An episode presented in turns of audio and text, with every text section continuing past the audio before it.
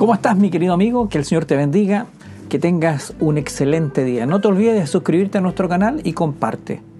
La apatía es la falta de emoción, de motivación o de entusiasmo. Es un término psicológico para un estado de indiferencia en el que una persona no responde a aspectos de la vida emocional, social o física.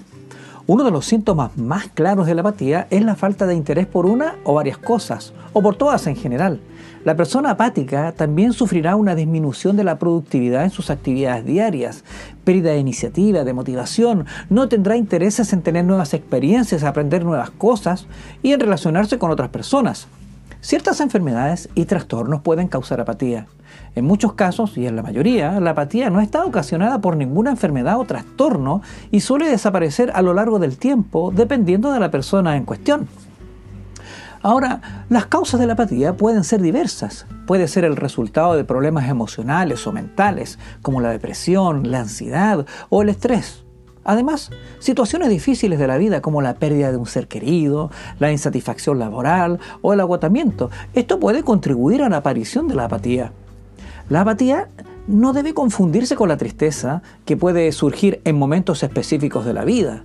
La apatía es un estado prolongado y persistente que afecta la calidad de vida de una persona. Es la falta de energía, de entusiasmo, de pasión por lo que antes hacías.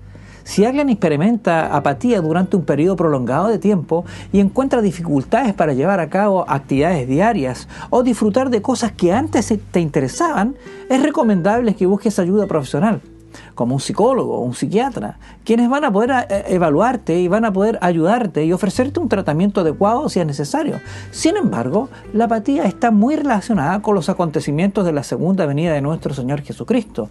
En el libro de Apocalipsis, capítulo 3, desde el verso 15 en adelante, dice, yo conozco tus obras, que no eres frío ni caliente. Ojalá fuese frío o caliente, pero por cuanto eres tibio y no frío ni caliente, te vomitaré de mi boca.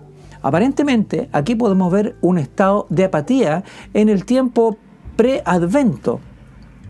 Eh, sin embargo, el Señor en esas condiciones de apatía hace un llamado.